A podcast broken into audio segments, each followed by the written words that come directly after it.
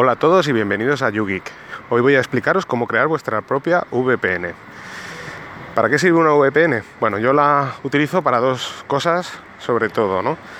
La primera es que, bueno, me comentaban oyentes que, bueno, había estado explicando algunos servicios, entre ellos, por ejemplo, Nextcloud, que hablamos la semana pasada bastante, y me decían, vale, está genial, lo estoy usando, las aplicaciones todo va, va genial, pero claro, cuando salgo de mi casa pues no hay manera, no me puedo conectar, ¿no?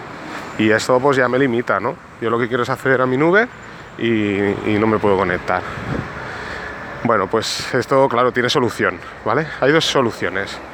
Una sería abrir los puertos de, tu router para dar acceso. Eh, para quien no sepa, pues bueno, os explico así brevemente el funcionamiento.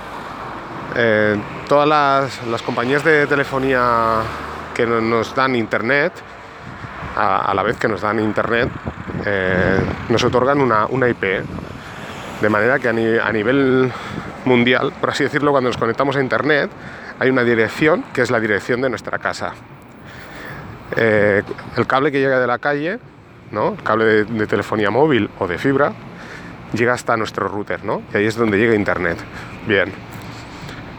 Bueno, como, como os he dicho, pues eso tiene esa dirección. Entonces, ¿qué pasa? Que, en ese router hay unos puertos, ¿vale? En ese aparatito, ese router, tiene unos puertos, que es como si fuera unas puertas, ¿no? Que están cerradas. Entonces, claro, si, por ejemplo, el servidor web de nuestro servidor en el cual hemos instalado Nextcloud, pues es el puerto 80, por ejemplo, ¿no? Normalmente suelen ser los puertos 80 en el caso del HTTP.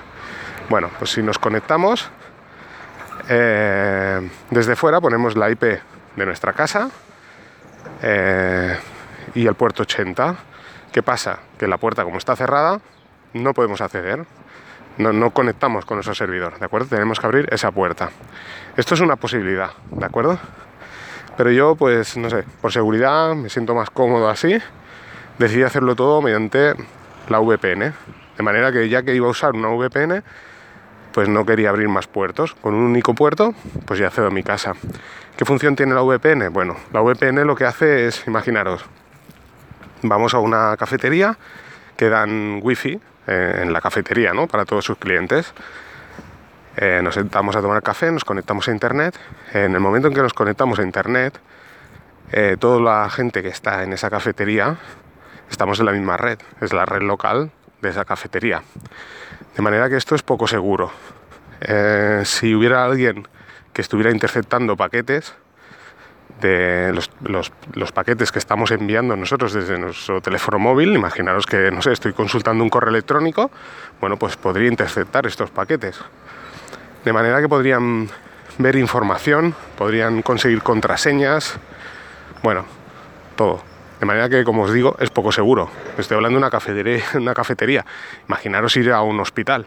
Yo, por ejemplo, aquí en España hay hospitales que, ofrecen el wifi y bueno, es increíble la cantidad de gente que hay enchufada, ¿no? O un hotel. Así que, bueno, eh, claro, se puede dar el caso que viajemos al extranjero y no tengamos red de datos, por ejemplo, ¿no? Y querramos conectarnos, pues, a, yo qué sé, a un hotel o como os digo, ¿no? una cafetería, no sé, un restaurante.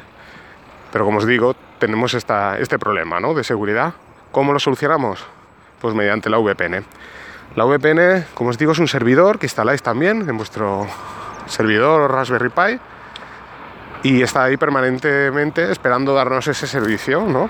Entonces en el momento que nosotros instalamos una aplicación en nuestro teléfono móvil, pero igual que hacer nuestro teléfono móvil lo podemos hacer en un PC de sobremesa en cualquier dispositivo que se conecte a internet. Pero yo os voy a poner el ejemplo del teléfono, ¿de acuerdo? Yo en mi caso tengo instalada una OpenVPN. La OpenVPN eh, necesita dos cosas para poderse conectar. Por una parte necesitamos el usuario y contraseña y por otra parte necesitamos un certificado en el momento de crear ese, servidor VPN podemos hacer eh, usuarios que se puedan conectar y cada usuario tendrá un certificado. En el certificado hay una cantidad de números y letras y bueno, es imposible, digamos, casi imposible. No voy a decir imposible porque no, hay nada imposible, pero quiero decir que es casi imposible que consigan hacer ese certificado, ¿de acuerdo? Así que se tiene que cumplir las dos condiciones. Por una parte, tener certificado, por otra parte, tener el usuario y contraseña. De manera que es muy, muy, pero que muy difícil, ¿de acuerdo? Bien. Imaginamos, ¿no? Pues instalamos este servicio en nuestro servidor o Raspberry Pi. Lo tenemos ahí ya funcionando. Entonces, bueno, estamos en, otro país y nos conectamos a, a Internet, ¿no? A través de ahí abrimos nuestro servidor VPN en nuestro teléfono móvil metemos ese certificado, metemos usuario y contraseña y automáticamente en esa red local en la que estamos nos conectamos con el router de esa cafetería, por ejemplo, ¿no? Eh, se puede decir que desde nuestro teléfono, a través de un túnel, viajamos a través de, ese túnel, nos metemos a través del router de la cafetería, viajamos a través de todas las redes a nivel mundial, hasta que salimos por el router de nuestra casa, eso sí, como os he dicho antes, tenemos que abrir el, tendríamos que abrir el puerto, ¿de acuerdo? El puerto que otorguemos a este servidor VPN. Saldríamos a través de ahí. En nuestro router lo, redireccionaría a ese servidor que nosotros le hemos dicho previamente, le hemos otorgado una IP a ese servidor, saldríamos a través de, o sea, llegaríamos al servidor y el servidor automáticamente saldríamos, saldríamos por ahí y bueno, nos conectaríamos a nuestra red local. Claro, que hemos conseguido? Hemos conseguido entrar por un túnel, toda la información viaja encriptada, de manera que si alguien coge esos paquetes no va a poder ver lo que, lo que estamos haciendo y saldremos en nuestra red local. Eh, claro, en el momento que estamos en nuestra red local, pues ya podemos conectarnos a Nextcloud, Wallaback, todos los servicios que tengamos nosotros en nuestro servidor. Estaremos como si estuviéramos en casa. Eso nos da, por una parte, seguridad, como os he dicho, si alguien intercepta datos, interceptará datos encriptados. Segundo, pues nos da el, poder acceder a todos nuestros servicios que tengamos instalados. Imaginaros lo que os comenté, ¿no? Nextcloud podríamos tener, pues yo qué sé, 8 eh, terabytes, ¿no? De, información. Podríamos acceder a esos 8 terabytes, cosa que no hay ninguna nube pública que a precio cero nos ofrezca esto, ¿no? Nosotros lo tendríamos pues no a precio cero porque tendríamos que pagar la electricidad y el, y el servidor o Raspberry Pi, pero bueno, ya, ya me entendéis, ¿no? Así que bueno, está genial. Podemos acceder siempre a nuestra nube, allá donde estemos, y bueno, pues tener nuestra información nosotros, que es lo más importante, es lo que siempre hablamos en este podcast, que es el, tener nosotros los datos, ¿no? Así que bueno, yo creo que es una, una buena fórmula, ¿no? el instalarse una VPN. Bien, entonces claro, ahora diréis, vale, hasta aquí genial, ¿no? Pero ¿y qué? ¿El método de instalación qué tal? Porque el Linux, eh, tiempo atrás, y no hablo de muy tiempo atrás, es, la verdad es que era un infierno, ¿eh? Instalarse una VPN o un OpenVPN. Pues bueno, ahora hay un método que se llama PyVPN, que simplemente poniendo una línea en la terminal nos instala ya este, esta VPN sin problemas. Una vez instalado, se descarga, eh, genera el propio certificado, lo hace todo automáticamente. Eso sí, en el momento de instalación pues nos pregunta eh, qué, puerto queremos dirigir, bueno, una serie de preguntas eh, que, son simples, las respondemos y en el momento de ya tenerlo todo instalado, al final, bueno, arrancamos el servicio y creamos el usuario. En las notas del programa os añadiré pues qué son estas líneas que de comandos que hay que poner en la terminal y ya veréis que es súper sencillo. Y ya está.